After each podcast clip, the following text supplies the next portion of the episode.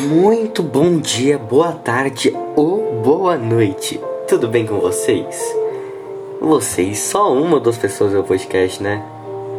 E nem deve ser duas pessoas, porque tipo, vem só eu, eu vejo e, e o professor, né? Então, ah, dane-se. Bom, vamos começar. Alô, por favor, Ana Maria, está? Ela saiu com o namorado, quer deixar um recado? Não, obrigado, deixa pra lá. Enfim. Bom, vamos lá. Hoje eu estou aqui para sociologia. Eu vou responder um pouquinho, vão ser três questões que vai ter como foco principal, né, o desenvolvimento econômico e a natureza, a preservação ambiental. Como essas duas coisas andam?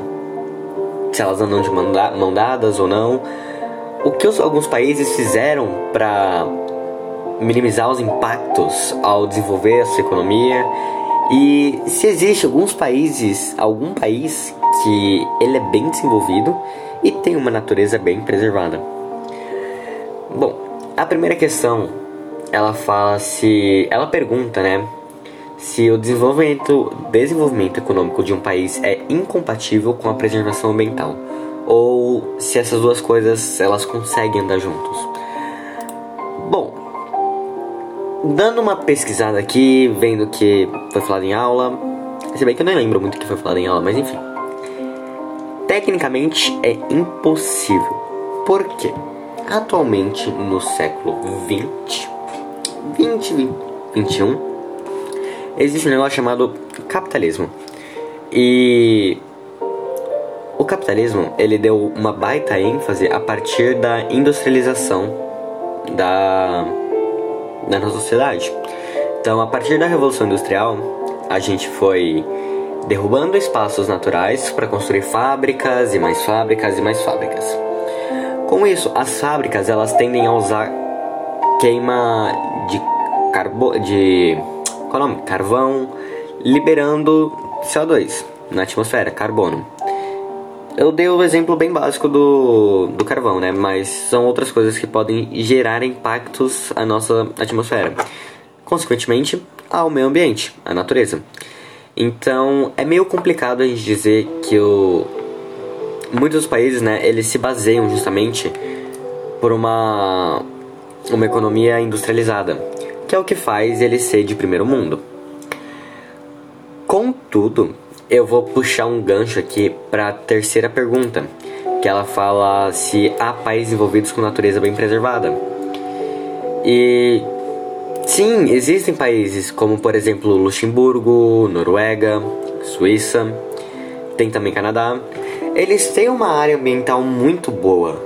A economia deles é bem desenvolvida, não é tão usada por fábricas, então depende bastante de como o país ele é projetado. Por exemplo, alguns países que têm, os países que têm estão no top 10 IDH do mundo, eles não estão no top 10 PIB do mundo. Então, é meio complexo. Por exemplo, a Noruega está no top 10 do IDH mais alto do mundo. Porém, ela não está no top 10 do PIB, sabe? Então, por mais que tenha uma economia desenvolvida, ela não é a melhor. Mas o índice de desenvolvimento humano dela é, é bom, é bom, né? Então, tipo, são escolhas que os países fazem. Tem como ser bom, só que você não vai ser o melhor. Então, respondendo às duas perguntas, respondendo a primeira pergunta, tem como. É muito viável para a nossa sociedade atual fazer esse equilíbrio, essa balança? Não sei, países grandes tendem a usar mais o lado PIB do que IDH. Então, é complicado, é complicado. E se há países com natureza bem preservada? Sim, existe. É... Aí a pergunta 2, né? Seria: que medidas foram adotadas por países envolvidos para minimizar os danos ao meio ambiente? Existe um negócio chamado Pacto de Kyoto, Protocolo de Kyoto, mas também tem o Pacto de Paris, Protocolo de Paris, que eles são acordos internacionais, né, que fazem com que os países integrantes da, da ONU eles firmem como objetivo reduzir, esse daqui é o protocolo de Kyoto, a emissão dos gases causadores do efeito estufa e por consequência o efeito global, o aquecimento global. Então, tipo, existem reuniões na ONU e tudo mais que elaboram medidas que os países devem cumprir até um ano determinado. Por exemplo, a China vai lá e fala que não, até 2030 eu vou reduzir tantos por cento da emissão de carbono do meu país. E vai indo. E isso todos os, pa os países integrantes, né, dessa reunião, eles elaboram meio que promessas para cumprir até um determinado ano.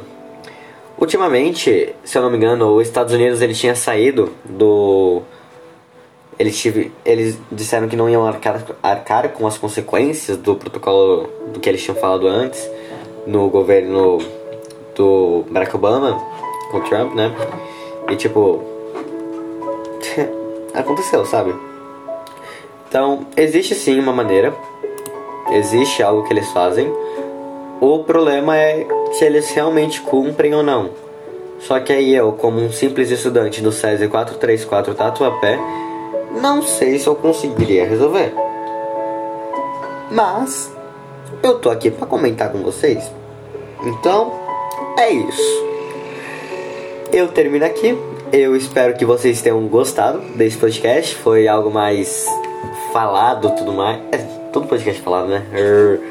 Mas foi mais teórico, eu acho. Eu não fui eu não me perdi tanto, eu consegui manter uma linha de raciocínio mais focada. E é isso, obrigado pela atenção e até o próximo episódio.